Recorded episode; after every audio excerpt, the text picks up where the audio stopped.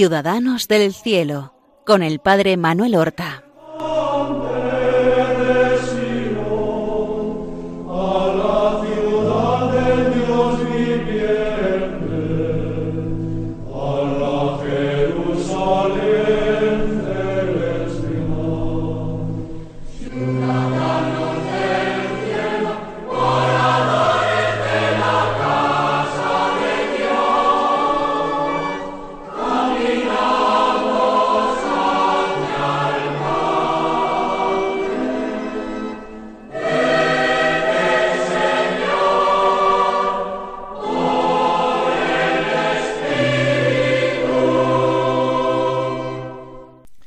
Queridos amigos y seguidores de este programa Ciudadanos del Cielo que emitimos cada martes en las ondas de Radio María.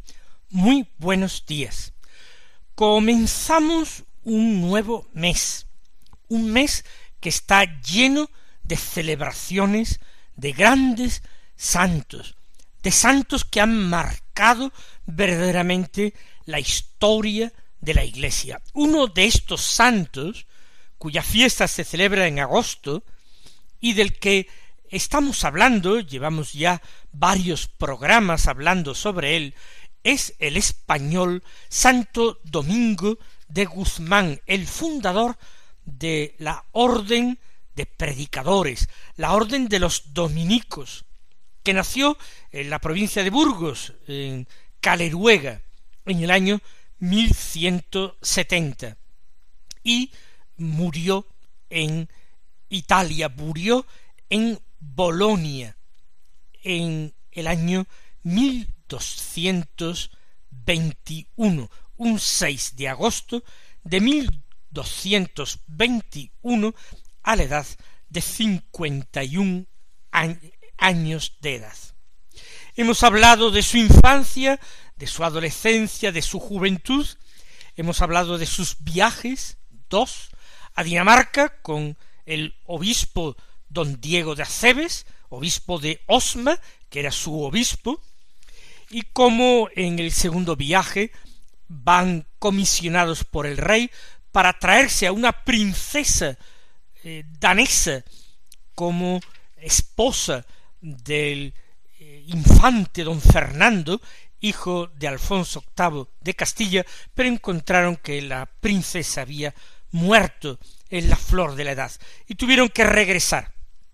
Y cómo se quedaron en Francia enviando unos emisarios, parte del séquito, a Castilla para avisar de la muerte de la princesa.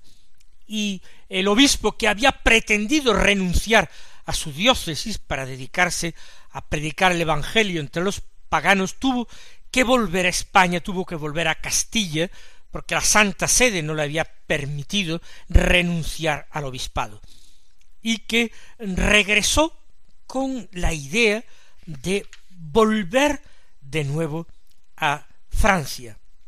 Esto fue en el año 1207. Regresa en septiembre de 1207 el obispo don Diego de Aceves y en diciembre, a final de diciembre, fallece en su diócesis pero queda allí domingo, domingo con algunos compañeros que le están ayudando en estas tareas apostólicas, de predicación, de diálogo con los herejes, cátaros, albigenses.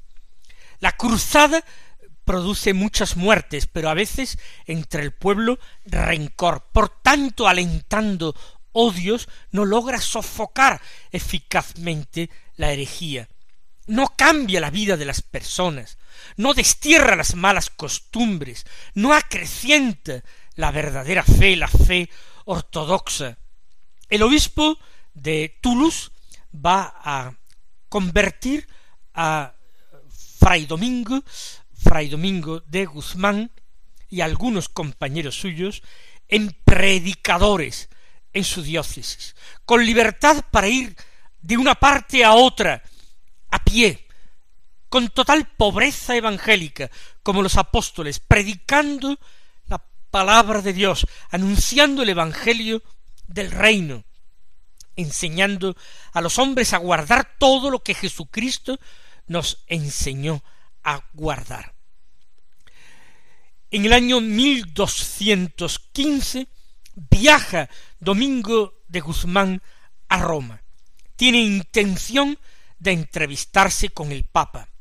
Este, que es Inocencio III, ha convocado en Roma un concilio ecuménico, el cuarto concilio de Letrán, y él logra entrevistarse con el Papa antes del concilio y le expone sus planes de mm, realizar una fundación religiosa, una congregación dedicada a imitar la vida de los apóstoles, casi en su literalidad, tal como el Señor envió a los apóstoles a predicar de dos en dos. En aquel tiempo no se permitía la fundación de nuevas órdenes religiosas, pero las nuevas órdenes religiosas llevaban aparejadas la aprobación de nuevas reglas, eh, reglas religiosas, reglas canónicas. Esto es lo que taxativamente se había prohibido, aprobar nuevas órdenes religiosas. Entonces el Papa Inocencio III que aprueba esta idea, que la aplaude incluso, lo que hace es instar a Domingo a que elija una regla religiosa de las ya existentes, de las ya aprobadas, la que le parezca que se adecuaría mejor a su fundación. Y con esto se cumpliría lo acordado por la Santa Sede. Y le anima a volver a Francia y a continuar en ese empeño misionero, eh, misionando todas estas regiones francesas devastadas por la herejía. En el año 1216, Domingo se reúne con los primeros compañeros. Eligen la fiesta de Pentecostés. Y no es casual esta elección. Ellos tratan de resucitar, de revivir la vida apostólica en la Iglesia, ya lo hemos dicho, en su literalidad. Y por eso quieren también suplicar el Espíritu Santo que los ilumine y que los guíe, que el Espíritu Santo les ayude a discernir qué regla religiosa de las ya aprobadas podría venir mejor a su fundación. Ese mismo año, desgraciadamente, estoy hablando de 1216, en julio murió el Papa Inocencio III, el que ya de palabra había dicho a Domingo que se sentiría muy contento con su fundación.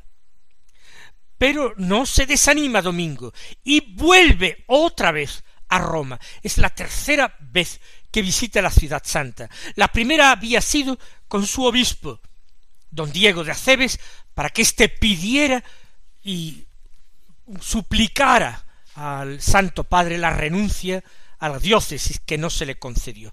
La segunda vez para pedir la fundación de esta nueva familia religiosa, para proponerla. La tercera vez necesario porque el Papa había muerto y ahora logra entrevistarse con el Papa Honorio III. Y el Papa Honorio III emite una bula confirmando la orden de predicadores. La orden de predicadores se funda el 22 de diciembre del año 1216. Aunque esto es solamente un germen, una semilla. ¿Por qué? porque lo que se aprueba realmente como nueva familia religiosa es una comunidad de canónigos establecida en una iglesia de Toulouse, en la iglesia de San Román de Toulouse, tal como había vivido Domingo de Guzmán en Osma, en una fervorosa comunidad de canónigos que tenían vida común y mesa común, eso es lo que se aprueba. Esa es la orden de eh, predicadores en su inicio. Pero Domingo no se conforma. Él suplica a Dios, pide a Dios en Roma, ante la tumba de San Pedro, y en una visión ve a quienes son columnas de la iglesia, San Pedro y San Pablo, que se le acercan y le dicen ve y predica, porque Dios te ha escogido para este ministerio. San Pablo le entrega un libro. Él quedará afectísimo de San Pablo y llevará por doquier sus epístolas. Y Pedro le entrega un báculo, signo de su nueva identidad de pastor de una nueva familia religiosa. Y él ve a esa familia religiosa ya en acción, como los apóstoles, de dos en dos. Y entonces es el año siguiente, en el año 1217, que el Papa Honorio III vuelve a confirmar, a reconfirmar la orden. Y el Papa, pues, mm, invita a estos nuevos frailes, esta nueva orden religiosa, que se entreguen en cuerpo y alma a evangelizar. Es el ministerio apostólico al que se sienten llamados Domingo y los primeros compañeros. Él regresa rápidamente a Francia, a Toulouse, con esta nueva bula, es el año 1217, mes de marzo, e invita a los suyos a que vayan a todo el mundo. Él hace este papel de Jesucristo enviando a sus apóstoles por doquier. Y en el mes de agosto de 1217, reunidos los frailes en el monasterio de monjas que se les había adelantado el monasterio de Prulla, desde allí parten en misión. Parten en misión. Van a Francia, van a España, se quedan eh, por los alrededores, marchan también a Italia. Es una nueva familia religiosa que ha surgido, contemporánea con los hermanos menores de San Francisco de Asís. Cuando Domingo conoció esa fundación, cuando conoció a su santo padre Francisco, él sintió deseos de unir ambas órdenes religiosas en una sola. Consideró que los franciscanos también eran esos verdaderos apóstoles de Jesucristo, predicando en pobreza por todas partes. Era un nuevo estilo de vida religiosa, muy distinto a esas antiguas formas monásticas de vida religiosa. Los monjes habían sido también grandes evangelizadores y misioneros que habían partido a uno y otro lugar a donde los llevaba la obediencia. Pero las órdenes mendicantes, llamadas así porque sus miembros profesan una estricta pobreza y se comprometen a vivir como los apóstoles de Jesús de las limosnas de los fieles, tienen esa movilidad, ese carácter desinstalado que caracteriza a la vida apostólica y que no caracteriza a la vida monástica que requiere estabilidad, que requiere a veces grandes edificios y propiedades donde poder vivir y convivir de un modo estable. Parece que Francisco de Asís no quiso que estas dos órdenes religiosas se unieran, en parte por salvaguardar ese carisma que él había recibido de Dios, esa eh, original eh, idea, intuición religiosa, pero quizás también, como dicen algunos, por un tremendo sentido de humildad, considerándose que él y los suyos eran los más pequeños entre los pequeños, los más indoctos entre los ignorantes, y no se consideraba digno de esta selecta eh, familia religiosa dedicada a la predicación de la palabra de Dios con sabiduría. Lo cierto es que las dos órdenes religiosas, mendicantes, franciscanos y dominicos, quedaron estrechamente unidos en las figuras de sus fundadores. Y si ustedes visitan una iglesia de franciscanos hoy día, con muchísima probabilidad se van a encontrar en el retablo mayor de la iglesia, en la parte de la derecha, se van a encontrar la figura de Santo Domingo de Guzmán y en la parte izquierda del retablo a San Francisco de Asís. Y si visitan ustedes una iglesia de frailes dominicos, clásica, antigua, se van a encontrar con mucha probabilidad en el retablo mayor de la iglesia, en el lado derecho, la figura de San Francisco de Asís, y en el costado izquierdo del retablo, la figura de su padre fundador, Santo Domingo de Guzmán. Vamos nosotros a dar gracias al Señor porque en cada momento, en cada etapa, en cada época de la historia de la Iglesia suscita aquello que es conveniente para el bien de los fieles, promueve nuevas formas de vida evangélica para provecho espiritual de los suyos.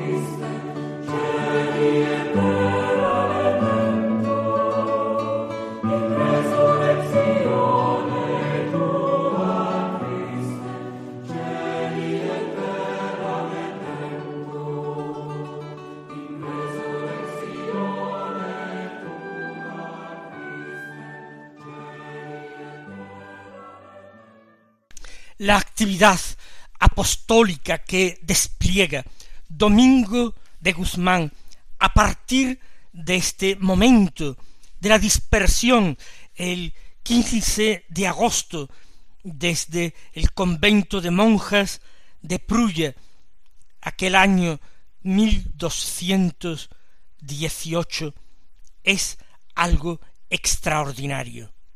Él va a hacer numerosos viajes, va a ir a España, de la que faltaba hacía años, allí funda conventos, pasa después a París, de nuevo funda, va a Italia, a Bolonia, donde ya hay una comunidad de frailes numerosa, eh, fundada por un antiguo profesor de la Universidad de París que se había hecho dominico, fray Reginaldo de Orleans, y él viajó de un lado para otro sin olvidar ni descuidar la predicación, pero visitando las casas de sus hermanos. En el año 1219 fue a Roma para de nuevo encontrarse con el Papa, pero el Papa no se encontraba allí, sino que se encontraba en Viterbo. Allí se dirige Domingo a suplicar al Papa protección para sus frailes en París, ya que se habían enfrentado a ellos los eh, canónigos de la Catedral de Notre Dame y otras dignidades religiosas de allí de la ciudad de París. En el año 1220 se celebra en la orden el primer capítulo general. Lo convoca el mismo domingo y se celebra en la ciudad de Bolonia, otra vez en Pentecostés, al final de la Pascua.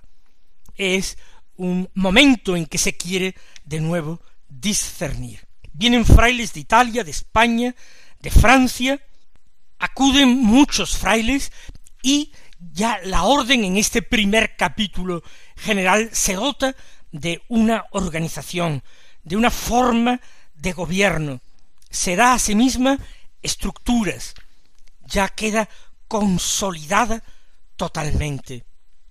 Es el año, hemos dicho, mil doscientos veinte. No le quedaba demasiado tiempo de vida a Domingo, a este gran apóstol. En el año mil doscientos veintiuno él enfermará gravemente. Ha sido después del capítulo general de mil doscientos veinte que él parte en un nuevo viaje apostólico visitando muchas ciudades, predicando en ellas. Y al regreso, 1221, entonces él se siente enfermo. Vuelve a Bolonia y prefiere ir a una ermita en las montañas cerca de Bolonia. Hacía mucho calor y se pensaba que el aire del campo, de la montaña, más fresco, era agosto, le sentaría mejor. Pero se sintió tan mal, tan cercano a la muerte, que pidió que lo llevasen al convento para morir entre sus hermanos y ser enterrado allí. Por eso lo bajaron de nuevo a Bolonia. Allí pasó sus últimos instantes. El beato Jordán de Sajonia que fue su sucesor, dice que antes de morir y rodeado por los frailes del convento, declaró hasta la hora presente la misericordia divina me ha conservado en la incorrupción de la carne. Sin embargo, confieso que no me he escapado de la imperfección. ¿Por qué? Porque he encontrado más atractivas las conversaciones con las mujeres jóvenes que no los coloquios con las ancianas. Lo digo porque resulta divertido y lleno de humor, pues claro, es algo muy natural y muy humano. También dijo que sería más útil a los frailes después de su muerte de lo que lo había sido en vida. Así expiró santamente el 6 de agosto de 1221 y fue enterrado allí en la iglesia de los frailes. Mis queridos hermanos, este es el gran apóstol de la Edad Media, pero modelo para todos los evangelizadores que lo quieran ser de verdad hoy día. Que el Señor os colme de bendiciones y nos encontraremos en estas ondas la semana que viene.